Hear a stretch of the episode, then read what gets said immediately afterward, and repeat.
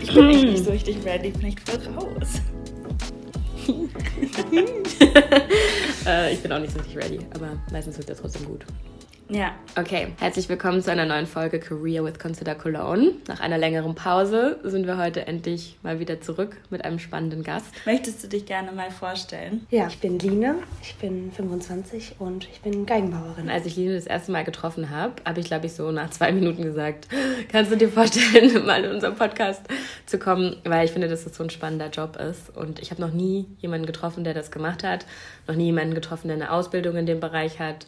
Und ich dachte mir, das ist so ein außergewöhnlicher Job, dass man den unbedingt mal hier so darstellen muss. Vor allen Dingen so ein Job, den man halt wirklich gar nicht auf dem Schirm hat. Also ja, wir sind sehr happy, dass wir dich heute interviewen dürfen. Es geht ja jetzt nicht äh, nur um Berufe, sondern auch vor allen Dingen um den Weg dahin und um die Entwicklung sozusagen. Und deswegen ist meistens so die erste Frage oder der Einstieg, wann du angefangen hast, dich so das erste Mal damit zu beschäftigen, mit dem, was du beruflich machen möchtest, sozusagen, mhm. wann dein Berufsweg irgendwie losging für dich persönlich. Mm, ich komme aus einem Musikerhaushalt und bin mit vor allen Dingen mit klassischer Musik groß geworden, aber auch viel, ich sag mal so in der Jazzszene. Für mich stand eigentlich ziemlich schnell fest, dass ich gerne was in die musische, künstlerische Richtung machen möchte. Ich habe dann mit Kontrabass angefangen, so mit 17, 18 rum und habe dann dadurch meinen ersten Kontakt zu einem Geigenbauer gehabt und habe dann ziemlich schnell gemerkt, dass das ein unglaubliches Flair hat, in so einer Werkstatt zu stehen und dass ähm, mich das sehr anspricht. Genau, und dann habe ich mal geschaut, wie man eigentlich da so hinkommt. Ja, und so ging es dann los. Äh, darf ich mal eine dumme Frage stellen? Mhm. Werden Kontrabässe auch von Geigenbauern hergestellt? Das äh, Berufsbild Geigenbau umfasst alle Streichinstrumente, sprich Geigen, Bratschen, Celli und Kontrabässe. Genau. Aber du spielst nur in Anführungsstrichen Kontrabass? Genau, ich spiele nur Kontrabass. Wie bist denn du da äh, drauf gekommen sozusagen? Also warum ausgerechnet Kontrabass? Gute Frage. ich weiß nicht. Ich war, glaube ich, das erste Mal, als ich gesagt habe, ich will Kontrabass spielen, war ich noch ein Kind. Es war einfach plötzlich da irgendwie in meinem Kopf, in meinem Bauch. Es war einfach so ein Gefühl. Ja, ich glaube, für meine Eltern war das nicht ganz so einfach. Ich meine, bist du wahnsinnig, spiel doch vielleicht was Praktisches.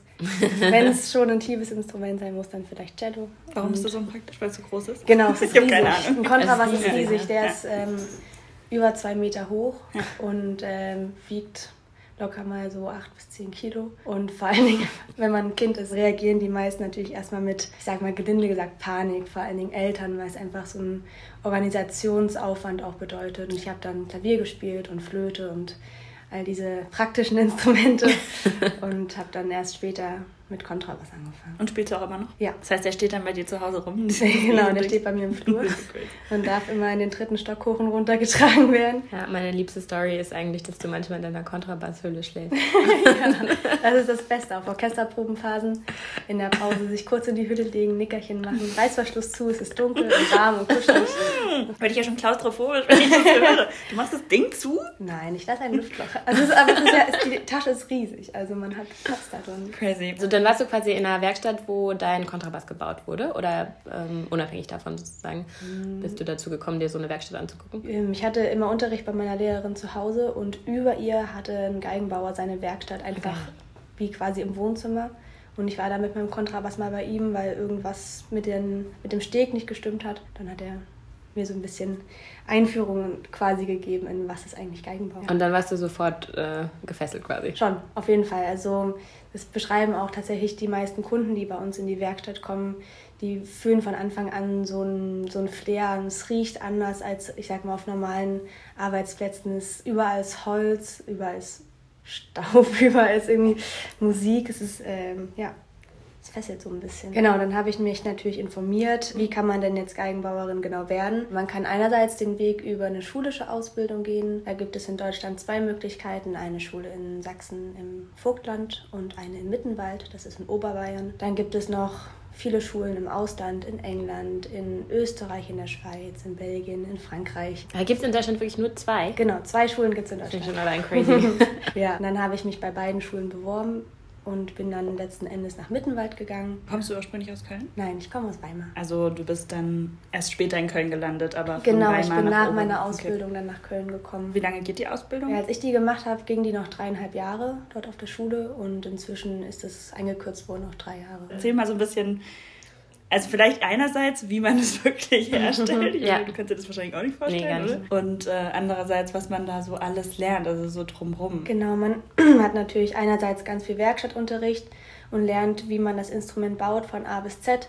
Also ich sag mal ganz grob, wir fangen an mit tatsächlich einem Stück Holz, aus dem man dann die ersten Holzstücke sich herausspaltet und die dann quasi bearbeitet, bis hin zum fertigen Instrument, bis hin zum Lack, bis zum Setup, also sprich die Wirbel und das Griffbrett, wie man den Steg macht und den Stimmstock, alles, was quasi für den Klang verantwortlich ist. Und dann zusätzlich hat man noch Unterrichtsfächer wie Mathematik, Akustik, Physik, um quasi all das grob Theoretische zu verstehen, was ein Instrument jetzt klingen lässt und was Holz dazu veranlasst, Töne von sich zu geben am Ende. Natürlich ganz viel Geschichte, Musikgeschichte, Geigenbaugeschichte, Fachtheorie, also Holzkunde. Dann hatten wir Fachenglisch, Musik, Musikgeschichte, Musiktheorie. Mhm. Voraussetzung ist, dass man auch ein Streichinstrument spielt, wenn man auf die Schule kommt. Da ist das Niveau da auch entscheidend, so wie zum Beispiel, wenn man jetzt Musik studieren will, da gibt es ja auch so eine Aufnahmeprüfung. Genau, also man muss schon in der Bewerbung nachweisen können, wie lange man schon ein Instrument spielt und in der Aufnahmeprüfung muss man dann auch ein Vorspiel bestehen. Krass. Ja. Ist das eine Privatschule? Nein, ist staatlich. Also man muss es nicht selber bezahlen Nein. dementsprechend. Die Schule kostet nichts, aber im Gegensatz zu anderen Ausbildungen bekommt man halt dann auch kein Geld. Ich habe noch was vergessen. Es gibt auch noch die Möglichkeit des, der betrieblichen Ausbildung. Also man mhm. kann auch als Lehrling in einem Geigenbaubetrieb lernen und dann nur für die Theoriestunden in die Schule nach Mittenwald zum Beispiel kommen. Ah, okay. Hattet ihr da viele sozusagen, die das gemacht haben? Genau, das sind dann sogenannte Blockschüler, mhm. die dann immer so von einem Block von fünf Wochen ungefähr in der mhm. Schule sind, in der einzelnen Klasse dann auch. Der Unterschied zur Schule ist, dass man sehr viel abhängiger ist von dem Betrieb, in dem man, den man lernt. Und in der Schule hat man einen Lehrplan, den man strikt befolgt. Also in der Schule lernen alle Schüler das Gleiche. Also man lernt sowohl Neubau als auch Reparatur, Restauration, als auch Lackieren, als auch erstmal so Setup, spielfertig machen. Und in dem Betrieb kann das äh, auch viel punktueller nur zum Beispiel geschehen. Mhm. Und man bekommt natürlich ein Lehrlingsgehalt. Mhm. Das ist natürlich ja. vermutlich für einige ein großer Vorteil. Mhm. Wie viele Leute wart ihr? Also wie viele sind so in einem Jahrgang oder so? Genau, wir waren sechs Leute pro Semester im Fachbereich Geigenbau. genau, und es gibt noch andere Fachbereiche, die nach Lehrjahren aufgeteilt waren. Da sind, glaube ich, immer so vier Leute pro Jahrgang. Also im Bereich Zupfinstrumentenbau, Blechblas- und Holzblasinstrumentenbau. Also alles sehr übersichtlich. das ist echt süß. Ja. Das fühlt sich wahrscheinlich dann eher so ein bisschen schulisch an, oder? Also man kennt sich ja dann bestimmt extrem gut, verbringt super viel Zeit miteinander. Genau, also die Schule ist so klein, dass man alle gut kennt. Man lebt auch grundsätzlich in WGs zusammen. Das heißt, auch da besteht einfach ein großer freundschaftlicher Austausch. Es ist halt auch ein Nachteil vielleicht, wenn man quasi nur so eine begrenzte Anzahl von Menschen hat, mit denen man seinen Alltag verbringen muss. Aber es bringt halt auch einen schon zu, zusammen Mhm. quasi. Der Ort ist ja wahrscheinlich auch nicht so groß, oder? Also Nein, ich bin also, noch nicht, aber der ist ja klein. Nicht? Ich glaube, Mittenwald hat so 8.500 Einwohner. Da sind die drei Kasernen noch nicht mit eingerechnet.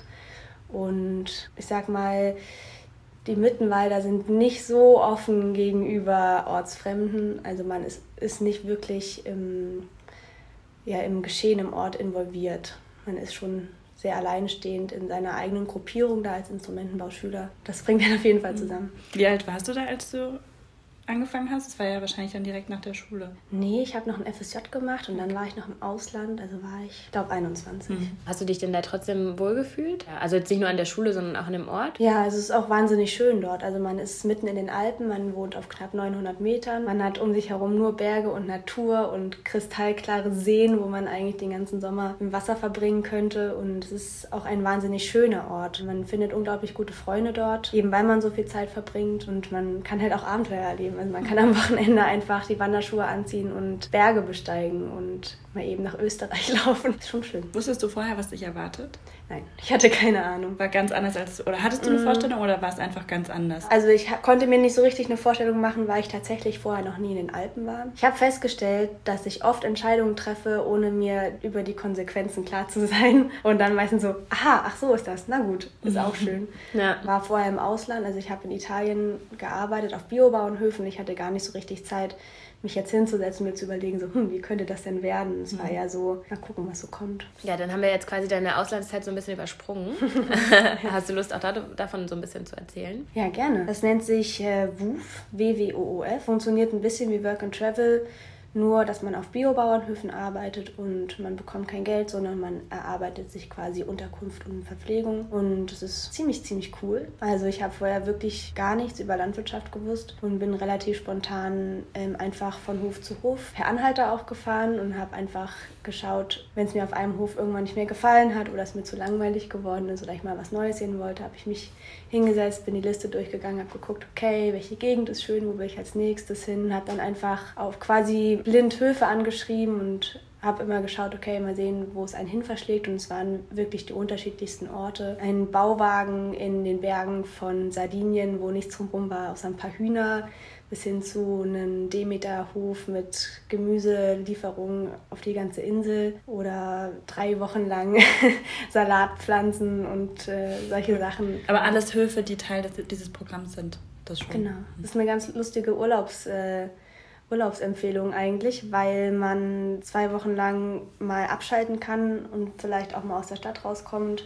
Man kann auf einen schönen Demeterhof, man wird verpflegt und versorgt und da sitzt man ein bisschen auf dem Feld rum und erntet vielleicht oder darf mal einen Zaun mitbauen oder einen Baum fällen oder Traktor fahren und man beschäftigt sich mal mit so ganz essentiellen Dingen und schaut mal, wo kommt zum Beispiel eigentlich mein Essen her? Ja. Was muss man eigentlich dafür tun? Äh, damit äh, es den Hühnern gut geht oder wie merkt man eigentlich eine Ziege und ja, es ja. war auf jeden Fall eine schöne Erfahrung. Sprichst du Italienisch? Nein. und es hat trotzdem geklappt? Ja, es hat gut geklappt, weil tatsächlich in Italien die meisten Höfe, auf denen ich war, es waren alles gar keine Italiener. Die meisten waren tatsächlich Briten und Franzosen. Ich war auf zwei, drei deutschen Höfen, bei einer Niederländerin. Ich habe mehr mein Englisch äh, ausgebessert als Italienisch gelernt. Cool. cool. Was war der schönste Ort, an dem du warst? Ich glaube Sardinien. Sardinien ist wunderschön. Ich war im Süden. Dadurch, dass man quasi mit Einheimischen auch zusammenlebt, hat man auch die Möglichkeit, ganz anders Dinge kennenzulernen, also auch andere Menschen kennenzulernen, Kulturen kennenzulernen, an Orte zu kommen, an die man als Tourist so normalerweise nicht geht. Ich war auch auf einer Avocado-Plantage auf Sizilien auf dem Ätna. Das war Geil. auch unglaublich. 400, 500 Bäume, die alle so 20, 30 Meter hoch sind und um dich drumherum plumpsen die Avocados runter. Das ist ein bisschen wie verzaubert. Gab es auch irgendwas, was äh, schlimm war? Also was scheiße gelaufen ist oder was du im Nachhinein vielleicht mhm. nicht so toll fandest oder nicht empfehlen würdest? Also ich habe das alles alleine gemacht. Das war auch eine bewusste Entscheidung von mir, ähm, mal nur Zeit für mich zu haben und zu gucken, wie komme ich eigentlich alleine im Leben klar. Und es war schön, aber es war auch unglaublich anstrengend, meine Erlebnisse mit niemandem direkt teilen zu können. Und jedes Mal, wenn ich einen Hof verlassen habe und auf einen neuen Hof gekommen bin und noch niemanden kannte, dann war quasi das Ankommen und so die ersten zwei Nächte war immer schlimm, weil ich dann besonders Heimweh hatte oder dachte, oh Gott, warum bin ich eigentlich von dem anderen Hof weggegangen? Da war es doch so schön. Ja. Es war mal kurz so ein bisschen viel Einsamkeit, aber andererseits hat man ja die Leute unglaublich schnell kennengelernt. Man hat zusammen gearbeitet und gelebt und dann ging das ganz schnell vorbei. Meintest du vorhin, du hast ein Auslandsjahr gemacht und ein FSJ? Genau, ich war habe ein FSJ gemacht und danach war ich noch mhm. Italien. Willst du darüber auch noch ein bisschen erzählen? Ja, also ich habe äh, mein FSJ in Weimar gemacht, weil ich war vier Jahre auf dem Internat und hatte Lust, äh, dann zurück in meine Heimatstadt zu kommen, um noch ein bisschen mehr Zeit auch mit meiner Familie zu verbringen, mit meinen Freunden. Und in Weimar habe ich dann ein FSJ Kultur gemacht und habe in einem Verein gearbeitet, der quasi sich mit jiddischer Kultur und jiddischer Musik beschäftigt. Das größte Projekt von denen ist ähm, ein Festival, das nennt sich Jiddisch Summer Weimar. Und und ich war dann quasi in der Festivalorganisation das Jahr über beschäftigt und habe auch zwischendurch kleinere Aktionen und Konzerte in Weimar mitorganisiert. Und ähm, so ein, eine alte Schule, die wir quasi von der Stadt Weimar zur Verfügung gestellt bekommen haben, haben wir versucht umzumodeln in einen Kulturraum, also in dem Künstler ihre Ateliers haben konnten, in denen Konzerte stattfinden konnten, Lesungen, es gab ein Kulturcafé. Cool. Würdest du so ein FSJ im Großen und Ganzen empfehlen? Ja, unbedingt. Also ich finde es super sinnvoll, nach der Schule einen FSJ zu machen, egal in welchem Bereich, weil man quasi ein Jahr mal kurz gucken kann, wo liegt eigentlich mein Fokus und man kann das Jahr auch nutzen, um mal was für die Allgemeinheit zu tun. Internat finde ich ja auch voll spannend. ja. Auf was für einem Internat warst du? Ich war auf der Landesschule Pforta. Es ist äh, ein altes Kloster, das ähm, so ein bisschen abseits gelegen zwischen Naumburg und Bad Kösen liegt. Direkt an der Saale. Es ist sehr, sehr schön. Man kennt es aus manchen Filmen. Das fliegende Klassenzimmer wurde zum Beispiel dort gedreht ah, und so Szenen aus Die Päpstin. Und ikonisches Gebäude auf jeden Fall. Und ein guter Freund meines Vaters hat dort unterrichtet oder unterrichtet auch immer noch mhm. dort. Und so bin ich auf die Schule aufmerksam geworden und als ich beim Tag auf der Tür dort war, habe ich mich sofort irgendwie verknallt in, in das Gefühl, dort durch die Gegend zu laufen. Alles war irgendwie super faszinierend und hatte eine ganz große Ausstrahlung auf mich und dann habe ich mich direkt beworben. Ich bin da von der 9. bis 12. Klasse gewesen. Es ging auch erst in der 9. Klasse los. Also es war alles sehr übersichtlich auch. Wir waren, glaube ich, auch insgesamt nur 300 Schüler. Dadurch, dass wir alle so im gleichen Alter waren, zwischen 14, 15 und 18, war es ähm, auch da eine schöne Gemeinschaft. Ist man da auch übers Wochenende oder von Montag bis Freitag? Man hatte die Möglichkeit, jedes Wochenende nach Hause zu fahren und man konnte alle zwei Wochen auch dort bleiben. Aber war das nicht auch voll schwer, dich von deiner, also ich meine, du bist ja dann schon keine Ahnung, von der fünften, ich weiß nicht, wie es bei euch war, bis zur mhm. achten in einer Klasse gewesen, dich dann von der Klasse zu verabschieden und vermutlich auch von Freunden und so? Ja, das war nicht so das große Thema.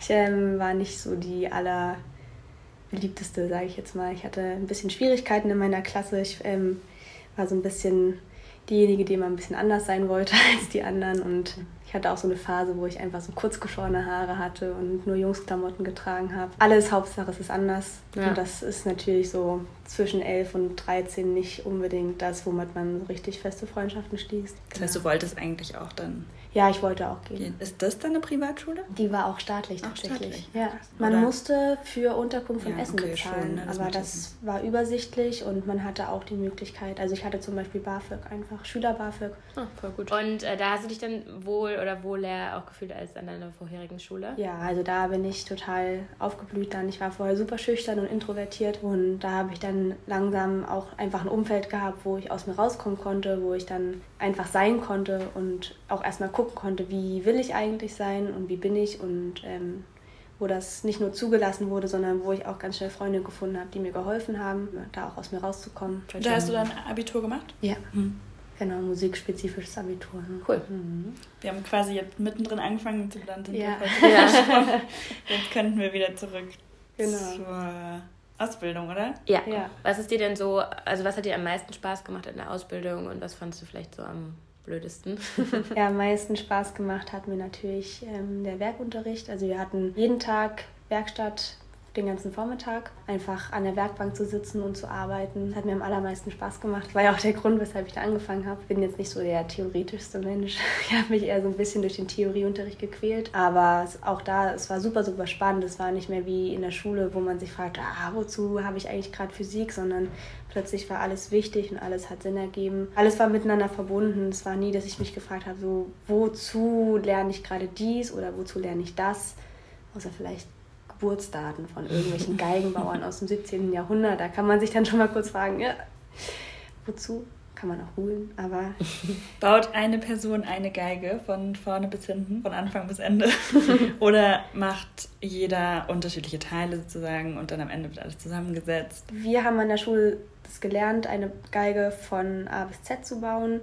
Aber ich sag mal so, die Schule wurde aus genau diesem Grund gegründet. Mittenwald war schon seit vielen Jahrhunderten ein Geigenbauzentrum und im Laufe der Jahre wurde es immer wichtiger, Instrumente möglichst jedem Haushalt zur Verfügung stellen zu können. So zu Beginn der Industrialisierung war das einfach auch eine Mode, in jedem Haushalt zum Beispiel eine Geige zu haben, so wie es heutzutage in jedem Haushalt einen Fernseher gibt. Und das ist der Grund, weshalb es zu einer starken Industrialisierung auch im Handwerk kam. Also es gab viele Heimarbeiter, die dann quasi die Geige in Einzelteilen hergestellt haben und es gab dann zum Beispiel Zagenbieger oder Schneckenschnitzer oder Deckenmacher oder Bodenmacher. Es gab niemanden mehr, der eine Geige komplett von A bis Z herstellen konnte. Schulen im Mittenwald und im Vogtland wurden im Grunde deswegen gegründet, um dem entgegenzuwirken, um zu sagen, hey, wir brauchen wieder hochwertige Instrumente, die von gut ausgebildeten ähm, Instrumentenbauern hergestellt werden. Das heißt, wenn man heutzutage, ich sage jetzt mal, in Europa Geigenbau lernt, dann baut man seine Instrumente selbst von Hand. Aber es gibt natürlich auch die Industrie in Asien, mhm. wo das meiste dann auch maschinell hergestellt wird oder eben auch wieder in verschiedenen Arbeitsschritten aufgeteilt auf verschiedene Personen. Und wie lange braucht man, um eine Geige herzustellen? Ich sag mal so mit allem drum und dran, inklusive Lack und Setup, so um die 200 Stunden. Und habt ihr dann im äh, Studium oder in der Ausbildung auch schon selber komplette Geigen oder eine Geige gebaut oder ein anderes Streichinstrument oder so? Oder? Ja, also wir haben tatsächlich am ersten Tag der Ausbildung angefangen mit unserem ersten Instrument und haben wir in den ersten drei, vier Semestern vier Instrumente gebaut und dann bis zum Abschluss, glaube ich, insgesamt sieben. Cool. Musste man dann als, also für die Abschlussprüfung ein Instrument bauen? Ja, genau, ja, man ne? baut dann sein Gesellenstück. Krass. Und hast du deins noch? Ja, mein cool. Gesellenstück hängt seit seit meinem Abschluss im Fenster und äh, warte darauf, von mir lackiert zu werden. okay, das heißt, du hast die Ausbildung abgeschlossen mhm. und dann aber als Geigenbauer arbeiten kann man vermutlich in ganz Deutschland, oder? Überall, wo es dann Werkstätten dafür gibt, oder wie läuft das ab? Ja, genau. Es gibt eigentlich in jeder Stadt in Deutschland mindestens eins bis zehn Geigenbauer. Ein, eins bis zehn. Ein bis zehn Geigenbauer. Man möchte gar nicht glauben, wie viele es in manchen Städten gibt. Mhm. Also ich glaube, allein in Köln gibt es um die 20. Ach krass, muss ich auch gar nicht. Für mich war es wichtig, dass ich äh, in einer Werkstatt bin, wo man sich auf Kontrabässe spezialisiert oder die auf Kontrabässe spezialisiert ist. Das ist relativ schwierig, denn Kontrabässe sind nochmal so ein bisschen ein anderes Thema. Für die meisten Geigenbauer sind Kontrabässe nicht nur zu groß, sondern es ist einfach auch ein viel größerer Arbeitsaufwand, mit Kontrabässen zu mhm. arbeiten. Man braucht eine viel größere Werkstatt, man braucht viel mehr Stauraum oder Lagerplatz, man braucht tatsächlich auch teilweise andere Werkzeuge. Einfach alles muss größer sein und dann braucht man auch viel mehr Kraft und Zeitaufwand, um im Endeffekt die gleichen Arbeiten zu verrichten. Und deshalb haben die meisten Geigenbauer mit Kontrabässen gar nicht so viel am Hut, sondern es gibt dann einzelne Werkstätten,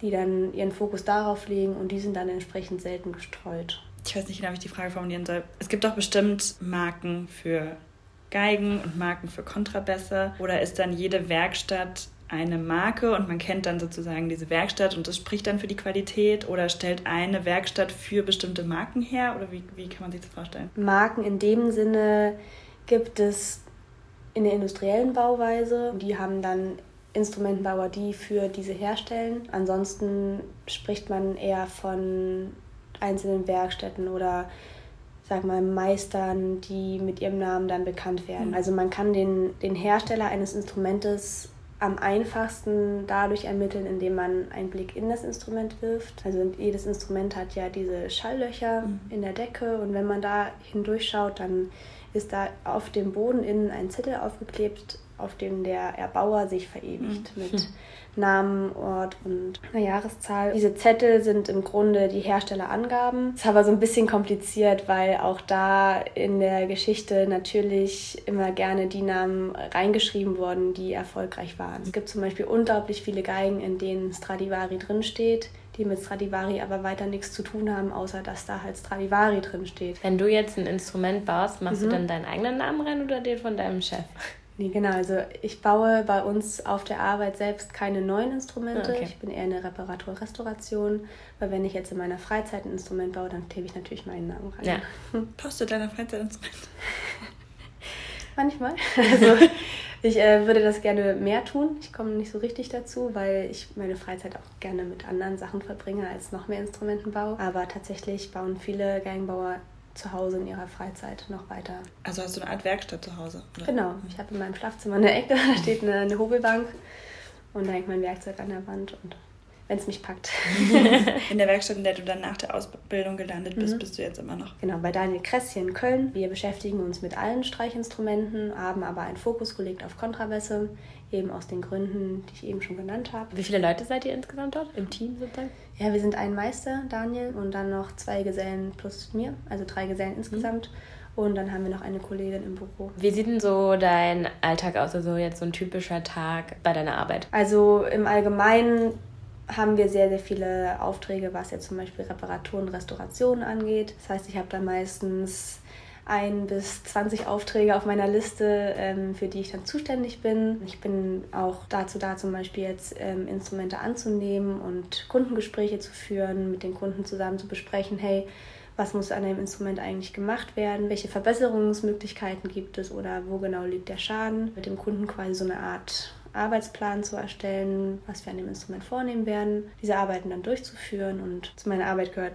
dann auch immer mal ins Telefon zu gehen, wenn zum Beispiel die Kollegin aus dem Büro nicht mehr da ist und auch da so ein bisschen quasi Kundenbetreuung zu übernehmen. Und du meinst ja eben, du bist jetzt quasi Gesellin. Mhm. Also kannst du dann auch irgendwann ein Meister werden, eine Meisterin? Oder wie läuft das ab? Ja, genau. Also im Handwerk ist es so, dass man äh, nach der Ausbildung mit dem Gesellenabschluss erstmal so eine Art, so eine Ebene erreicht, auf der man dann eine Weile arbeitet. Mhm. Also in der man dann quasi alles, was in der Ausbildung noch nicht gelernt wurde, noch sich draufschaufelt. Also im Geigenbau zum Beispiel ist das unglaublich viel. Es ist ein riesiges, riesiges, riesiges Feld. Der Geigenbauer hat eine andere Vorgehensweise bei Restauration oder eine andere Stilistik beim Neubau oder all diese Dinge, die man dann noch lernen muss, die man auch in jeder Werkstatt lernen muss, in die man dann mal kommt. Und ähm, deshalb machen die meisten das so, dass sie erstmal ein paar Jahre dann arbeiten als Geselle oder als Gesellin und erst nach, ich sag mal, drei bis fünf Jahren oder auch gerne erstmal nach zehn Jahren dann noch ihren Meister hinten anschließen. Dass man das quasi wie so eine Art Bachelor-Master-System sehen kann, aber mit viel Zeit dazwischen. Und wie macht man dann einen Meister?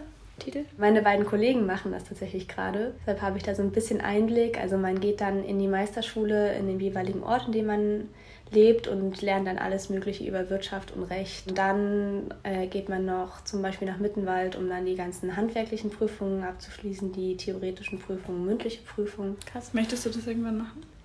Ich denke schon. Ich glaube, es ist wichtig, ähm, im Geigenbau sich etablieren zu können und das geht mit einem Meistertitel besser. Man wird auch ernster genommen mit einem mhm. Meistertitel, auch wenn man sich auf lange Sicht zum Beispiel hin selbstständig machen möchte, weil man auch nur mit Meistertitel Angestellte zum Beispiel haben darf. Wir haben das jetzt, glaube ich, noch so gar nicht angesprochen, weder bei der Ausbildung noch bei deinem Berufsalltag jetzt.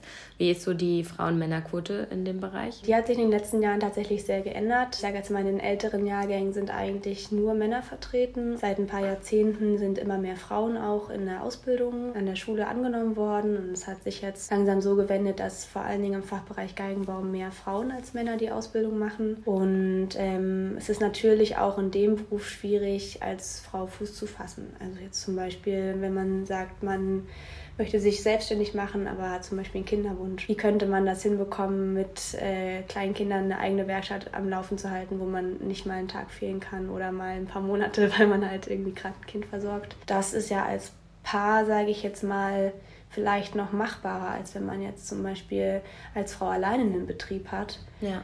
Und ähm, das ist auch eine ganz große Frage, die ich mir natürlich auch selbst stelle und wo ich mir vorstellen kann, dass sich das viele Frauen äh, in Handwerksberufen fragen, ähm, wie ist das eine mit dem anderen zu vereinbaren und warum müssen Männer sich diese Frage zum Beispiel nicht stellen. Absolut, ja. Habe auch so ein bisschen das Gefühl, dass es so eine Art Frauenquote gibt, auch in der Ausbildung, um quasi diese natürliche Ausdünnung, die dann durch zum Beispiel Kinderkriegen passiert, auch zu fördern, weil es gibt zum Beispiel zu viele Geigenbauer. Das will man sich nicht vorstellen, aber es gibt mehr Geigenbauer, die, die einen Abschluss machen, als es offene Stellen gibt. Es auch schwierig, ähm, weil es nicht so ganz diesen normalen äh, Arbeitsverhältnissen entspricht, wie jetzt zum Beispiel in einem Büro oder so. Es ist schon auch eine sehr körperliche Arbeit. Vor allen Dingen, wenn man jetzt zum Beispiel Richtung Kontrabässe sich spezialisieren möchte, dann kommt schon oft die Frage oder der Zweifel auf so, ja,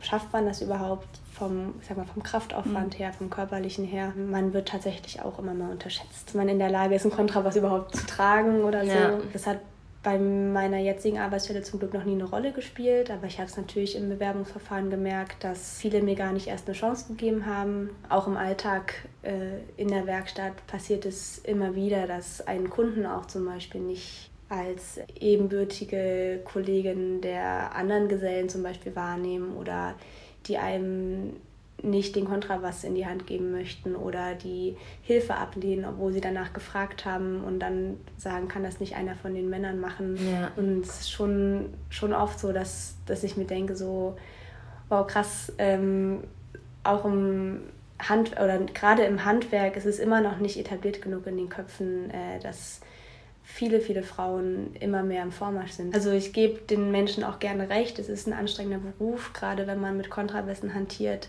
dann braucht man ein paar Muckis. Ähm, aber ich finde es immer schade, dass einem das nicht zugetraut wird. Es heißt ja nicht, dass man keine Muskeln hat, bloß weil man eine Frau ist. Es heißt ja. nicht, dass man kein, keine Kontraverse tragen kann. Vor allen Dingen kannst du es halt auch selber einschätzen. Also ja, das sollte genau. dir halt zugestanden das werden, dass ja. du selber einschätzen kannst, ob du den tragen kannst genau. oder nicht. Und ob du Vor allen Dingen, wenn es mein Beruf ist. Und äh, genau, ich in dem Moment als ich sag jetzt mal, Geigenbauerin oder Kontrabassbauerin auftrete. Aber auch äh, in Musikerkreisen ist es immer noch ähm, nicht wirklich etabliert. Also mir hat neulich ein Kollege, ein Geiger, auf den Kopf gesagt, dass Frauen nicht Kontrabass spielen sollten, weil die sind ja gar nicht stark genug. In dem Moment habe ich meinen Kontrabass aus dem Auto gehoben und dachte so, Moment, du stehst hier mit deiner Geige und ich trage gerade einen Kontrabass. Also was genau lässt dich jetzt vermuten, dass ich das nicht kann? Mhm. Man kann dem Kunden dann schlecht auf den Kopf sagen, ey, Schnauze. so, man muss äh, tatsächlich auch leider immer höflich bleiben und äh, versuchen, einen guten Umgang damit zu finden. Und tatsächlich passiert mir das so oft und so regelmäßig, dass ich inzwischen aber auch schon mutiger geworden bin und mhm. äh, auch nicht immer mein Lächeln behalte, sondern auch gerne mal Kunden dann irgendwie angucke und sage, ja, warum? Was, was genau meinen Sie? Oder ja. irgendwie den Kunden auch gerne mal wissen lasse, dass das jetzt nicht ganz okay ist. Leute akzeptieren auch oft nicht, dass man keine Hilfe braucht. Also ja. viele Menschen sind automatisch so, ah, Frau mit großem Interesse, okay, komm, ich helfe dir. Und ja. meistens sage ich halt total freundlich, hey, danke fürs Angebot, aber ich komme klar, ich kann ja. das alleine. Und die meisten schaffen es tatsächlich nicht, einem nicht zu helfen. Ja. Also auch ein, ein Nein zu akzeptieren. Also neulich hat mich jemand halb in die Bahn gezerrt, weil er unbedingt den Kontrabass tragen wollte. Und ich habe halt festgehalten und gesagt, nein, danke, ich möchte das nicht. Ja. Und sowas passiert tatsächlich auch immer noch sehr häufig, dass dass die Menschen einem helfen wollen und gar nicht merken, dass man es gar nicht mhm. braucht. Das ist schon fast so ein bisschen übergriffig einfach, ne? Mhm. Ja. Also wir nehmen das ironischerweise am Weltfrauentag auf, ja. diesen Podcast. und ich war gerade noch auf einer Demo, ähm, auf dem auch kurzzeitig, also so am Anfang immer angesprochen wurde, dass man halt immer noch dafür kämpfen muss, dass halt Mädchen gerne Handwerker vielleicht werden wollen, also Handwerkerin. Mhm. Was ja eigentlich absurd ist, dass es immer noch nicht selbstverständlich ist, dass auch Frauen solche Berufe ausüben können. Also ist echt. Mhm. Schade. Ja. Auch im Jahr 2020 noch nicht Fall. überall angekommen. Dann haben wir ähm, zum Ende immer noch drei Fragen, die wir jedem Gast stellen, die du gerne einfach so spontan und auch gerne kurz beantworten kannst, wenn du möchtest. Die erste Frage ist, was wolltest du als Kind werden? als Kind äh, wollte ich, glaube ich, äh, Sportlerin werden. Also ich habe äh, viel Leichtathletik gemacht und Klettern und Orientierungslauf und äh, ja, ich glaube, ich hatte vor, da in die professionelle Richtung zu gehen. Ist ja jetzt doch was ja. ganz anderes geworden. Ja. Frage Nummer zwei ist, was machst du als Ausgleich zu deinem Beruf? Also ich komme aus einer Kletterdynastie, also ich gehe viel Klettern und Bouldern. Ansonsten bin ich viel mit dem Fahrrad unterwegs. Ich vermisse hier in Köln so ein bisschen das Grüne, aber nur so ein kleines Stück mit dem Fahrrad und schon ist man in der Natur. Genau, und sonst ähm, mache ich natürlich viel Musik. ähm, mit meinen beiden, also ein bis zwei Orchestern und Band und mhm. so verschiedenen Projekten. Musik geht immer. Ja. Und die letzte Frage ist, was bedeutet es für dich, erfolgreich in deinem Beruf zu sein? Für mich bedeutet Erfolg in meinem Beruf ähm, vor allen Dingen Freude und Spaß an meiner Arbeit. Ich glaube, wenn der Tag gekommen ist, an dem ich mich morgens nicht freue, in die Werkstatt zu gehen, läuft was falsch. Man wird im Geigenbau nicht reich. Das ist auch nicht der Plan, sondern man oder ich persönlich mache das, weil es eine absolute Leidenschaft ist, weil ich es liebe, mich mit Holz zu beschäftigen, ähm, in, auch in diesem ganzen äh, Musikumfeld mich zu bewegen und ähm, ja, Instrumente wieder zum Leben zu erwecken oder zu verbessern oder einfach ja, Musikern die Möglichkeit zu geben, volle Leistung zu entfalten, indem sie einfach super happy mit ihrem Instrument sind. Und das ist Erfolg für mich, wenn der Kunde am Ende des Tages sagt, so, boah, cool ich bin happy, mein Instrument ist so, wie ich es mir vorgestellt habe. Genau, das ist eigentlich für mich Erfolg. Schön. Wie immer ein schöner Abschluss. Vielen Dank. Wir haben jetzt am Ende noch eine Verabschiedung, die wir beibehalten. Ciao, Kakao. Tschüss, See you later, Alligator.